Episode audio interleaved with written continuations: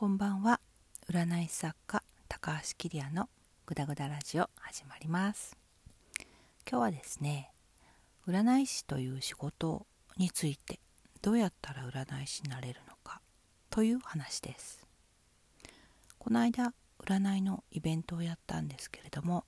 その時にもね結構聞かれたことなので、まあ、ご相談とは別に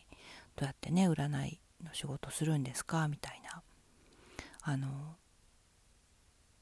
何て言うか結構知られてないと思うんですよ。あの昔に占い師入門っていう実用書を書いたんですけれども本をね出したんですけどもその本にも書いた時もそうだったんですけど今でもやっぱり占い師のなり方っていうか仕事の増やして生き方ってあの知られてないと思うんですね。例えばなんだろういろんな職業学校の先生になりたいなって思ったらそのための学校があってでそのための試験があってでそうやってこうなっていく道っていうのがあるんですけども占い師占い関係の仕事ってした時にどっから始めていいのやらどうやったらいいのやらってね。でまずですねそもそも占い師っていう仕事何をやってるのかなってていうのもまだまだ知られてないと思うんですけれどももちろんあの占いブースで勝手をしたりとかっていうのが占いの基本の仕事だと思うんですけど私の場合は文章を書く仕事がほとんどなんですね今。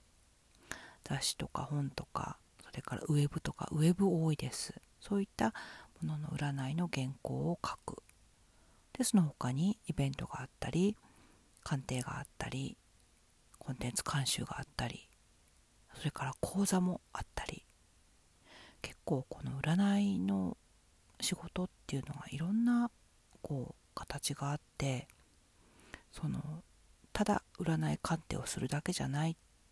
部分がねなってみてすごくあるなって思ったんですね。あとそのこの占いを仕事をしてきていてあのいろんな人に会うんですけども仕事関係で。その占いに関わる仕事をしてる人っていうのが表には出てこなくてもすごくたくさんいるんですね。例えばこの間のそのイベントでもあのパワーストーンショップ恵比寿にあるトライアングルさんっていうところでやったんですけどそこにこうパワーストーンショップの店長さんがいてスタッフさんがいてそういう方がこの占いのねそのイベントのお世話になるわけです。でそういう人たちもやっぱりあのある意味占いに関わっている。であの今回はそのトライアングルさんっていうところの主催でのイベントだったんですけどトライアングルさんっていうパワーストーンのね会社があってそこにはあの経理の人がいて事務の人がいてそういった方々もこのイベント運営に関わってくだそれから動画撮影もしたんですけれども動画を撮ってくださる方もその占いという占い動画ということに関わってくださってる。でその他私がいろいろコンテンツやウェブや本や例えば本だったら出版社の方も編集さんもそうですしそれからウェブとかだったらウェブの編集さんもいるしそれからあのウェブのコンテンツ会社のエンジニアさんとかもやっぱり占いのね仕事に関わってくださってる一人なんですね。だからそれって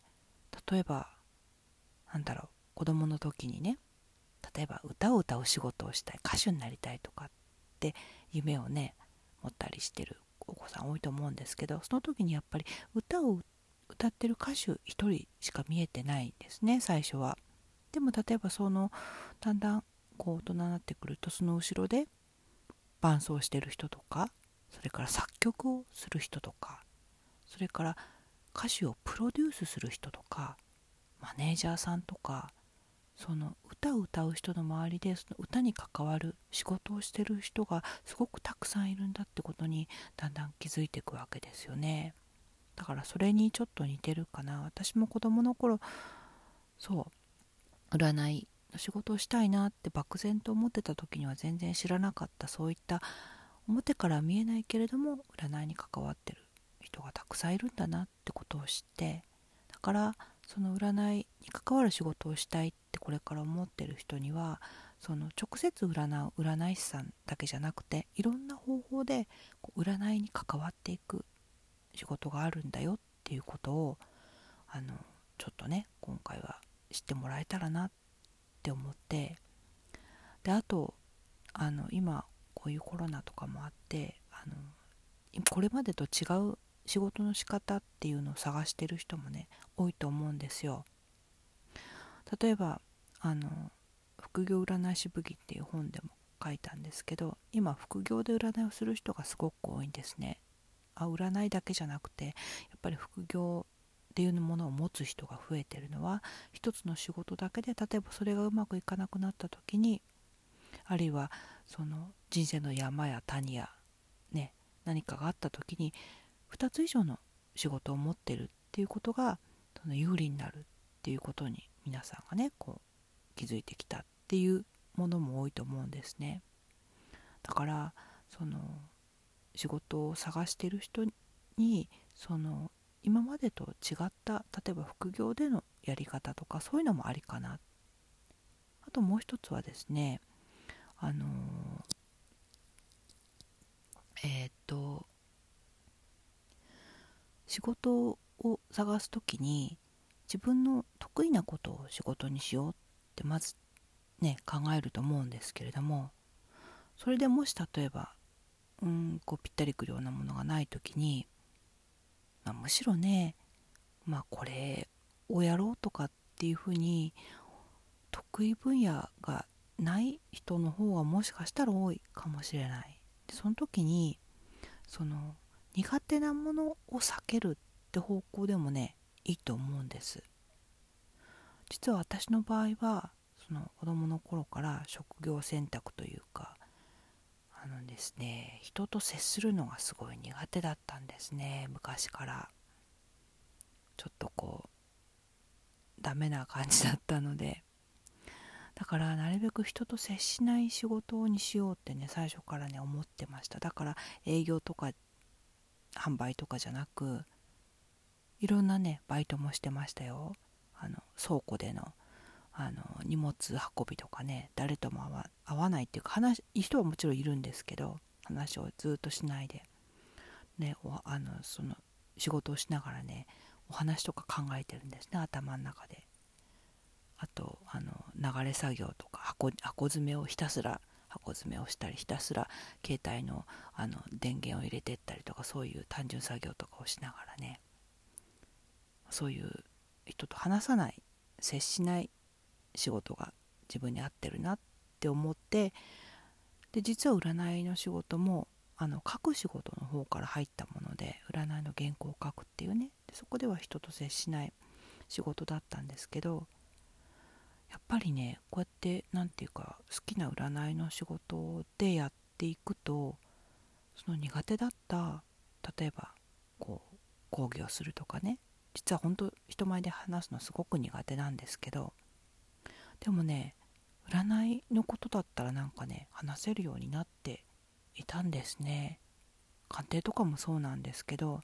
あの初対面のね人とあのすごい緊張しちゃうんですけど。だからねあの友達で逆にその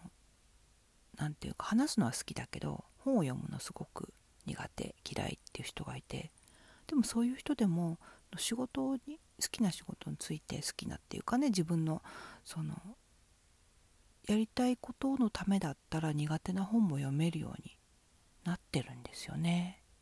だから最初はその自分の苦手なことを避けてできるだけこう得意に近いというかその苦でないっていうことですね。その得意でないにしてもあんまり嫌じゃない作業。そういったものからこう仕事を探していってでその中でこうどんどん面白みとかね分かってくるとそこからこうできることが広がっていくっていうこともあるんじゃないかなって思います。ということでちょっとあんまり占い師の仕事をどういうことやってるかって具体的にってよりまあねあの占いの占いをすることだけじゃない占い周りのいろんな仕事があるよっっていうお話だったんですけどその占いを好きでもしかして仕事にしたいって言ってる人も占い鑑定とかじゃなくて例えばなんだろう人と話すことが好きな人はもしかしてね人と人を結びつけるようなプロデューサー的なことができるかもしれないしなんか占いのグッズを作ってる作るのが好きっていう人はそういうなんか作る方面にねこう関わっていけるかもしれないし占い関係でもいろんな仕事がありますよっていう話でした。はい。今日も聞いてくださってありがとうございました。ではまた次回お会いしましょう。